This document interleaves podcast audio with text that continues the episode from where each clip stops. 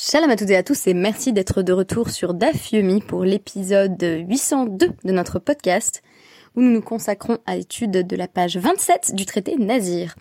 Vous l'aurez compris, notre podcast, à l'origine consacré presque exclusivement à la littérature, a décidé, pour des raisons à la fois pragmatiques et thématiques, d'élargir son champ d'approche et nous n'hésitons désormais plus à citer les grands classiques du cinéma ou encore des œuvres musicales et beaucoup plus rarement des tableaux.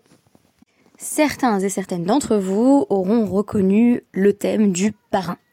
Nous sommes à New York en 1945 et il va être question des luttes de pouvoir au sein de la mafia américaine.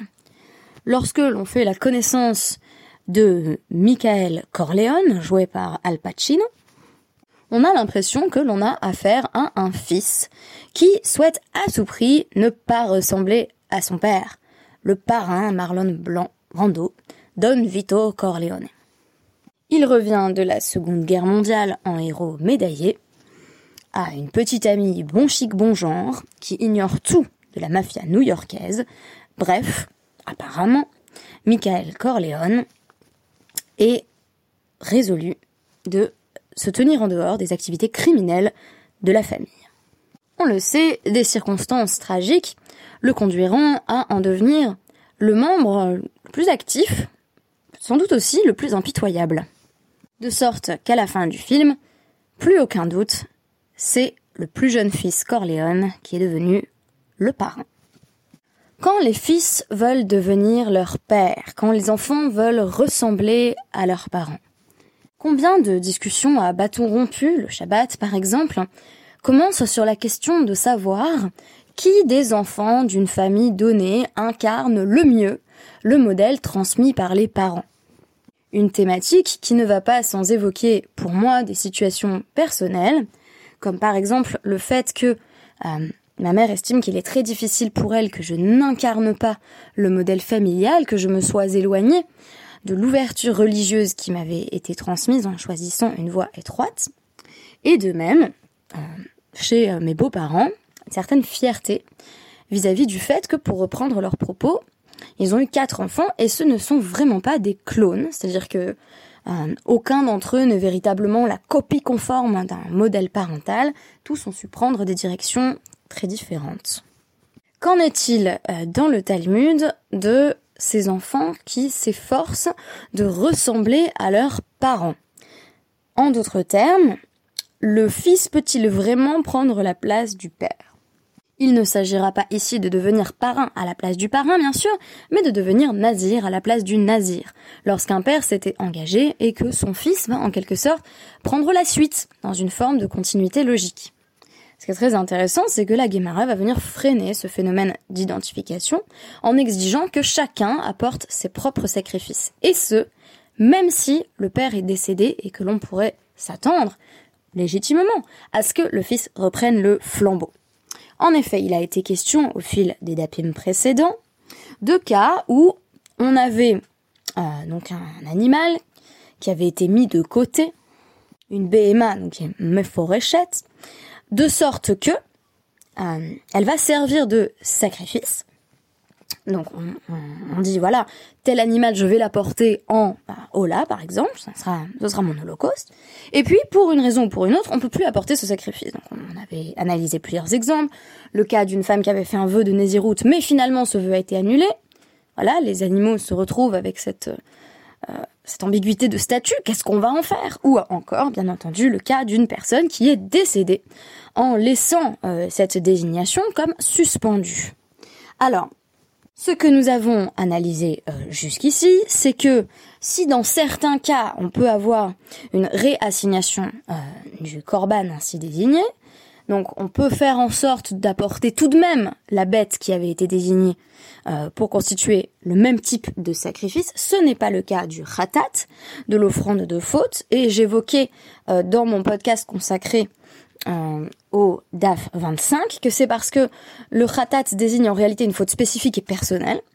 Donc, autant une offrande de reconnaissance ou, ou une holocauste, on peut envisager que euh, le signifiant soit réinvesti ailleurs, autant si j'apporte un khatat, euh, c'est pas lié à un sentiment euh, abstrait que j'éprouve, à une volonté d'offrir, mais, à une faute spécifique que j'ai commise, et cette faute n'est pas transmissible. Donc en gros, ce qu'on va illustrer aujourd'hui, c'est le principe qui veut que les pères ne sont ne sont pas transmetteurs, si vous voulez, de leur faute à leurs enfants, ou comme on l'affirme dans euh, le 18e chapitre euh, d'Ézéchiel, ou encore dans Dvarim 24, euh, 16.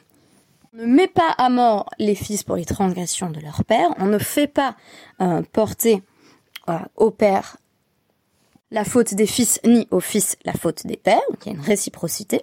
Chacun est responsable de ses propres actions. Bien entendu, on a des textes également tirés, par exemple de Devarim, donc 5, 9, 10, qui semble affirmer le contraire, d'où la tradition midrashique va affirmer que Hachem aurait changé d'avis à l'invitation de Moshe, en constatant que finalement cette loi était inique et en proposant une révision, à savoir, c'est vrai, Moshe, tu as raison, nous n'allons pas euh, faire en sorte que les fils soient punis pour les fautes de leur père.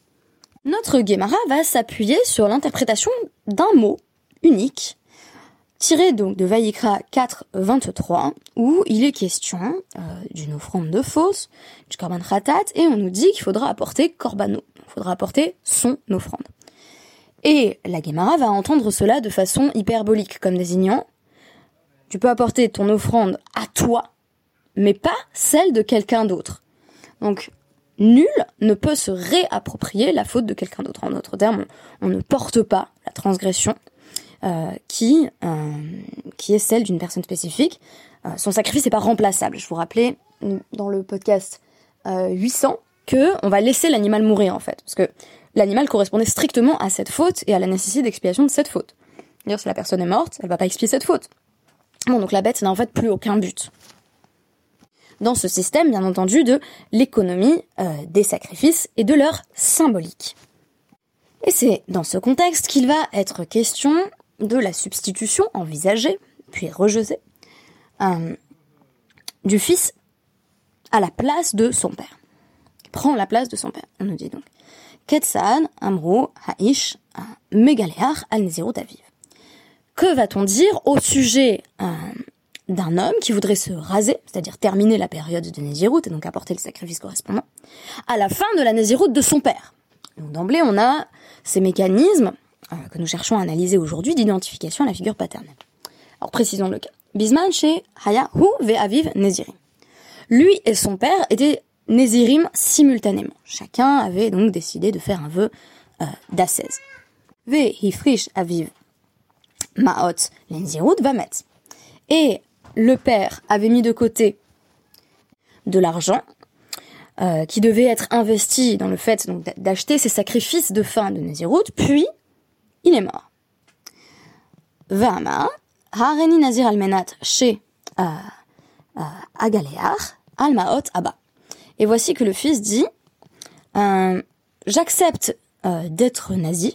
Techniquement, il renouvelle sa naziroute si je peux donc me raser, c'est-à-dire terminer ma naziroute, en utilisant l'argent de mon père qui va me permettre d'apporter mes propres sacrifices.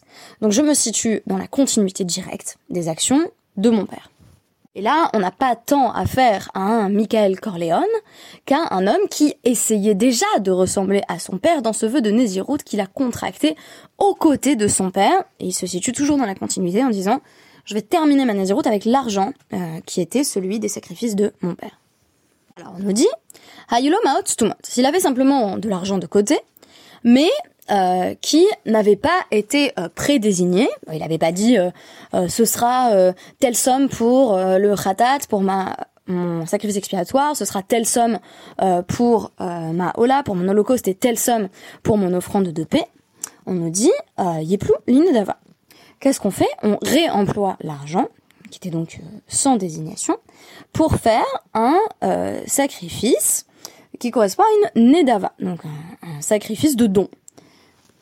Toutefois, il est également euh, possible que le père ait déjà désigné euh, les bêtes elles-mêmes qui allaient pouvoir servir à ces sacrifices de fin de Nézirut. Donc on nous dit Haitalo Behema euh, mon fréchette ratat tamut. S'il avait désigné un animal spécifique pour être son offrande de faute, bah elle meurt, comme toutes les offrandes de faute, quand la personne en question ne peut pas apporter, pour une raison ou pour une autre, son sacrifice de, de faute, soit parce que la faute n'existe plus, euh, si euh, le mari a annulé totalement le vœu de Nézirut, soit parce que la personne n'existe plus du tout. Ola, grave Ola. Pour le coup, euh, l'Holocauste, pas de problème, on peut effectivement l'apporter en guise d'Holocauste, ou Shlamim, euh, Yikarvu Shlamim. Et l'offrande de paix, puisque le nazir doit apporter ces trois types de sacrifices, le sacrifice de faute, euh, le sacrifice euh, qu'on appelle l'holocauste et le sacrifice de paix, et eh ben le sacrifice de paix, on pourra également l'apporter en sacrifice de paix. Donc le fils peut prendre en charge deux éléments sur trois, mais pas la faute du père en fait. Poursuivons. C'est à ce moment-là que la Gemara a fait intervenir, je saute quelques lignes, ce fameux corbano, son sacrifice. Bekorbano ou yotse veino yotse aviv. Le fils, il est yotse, il remplit son obligation.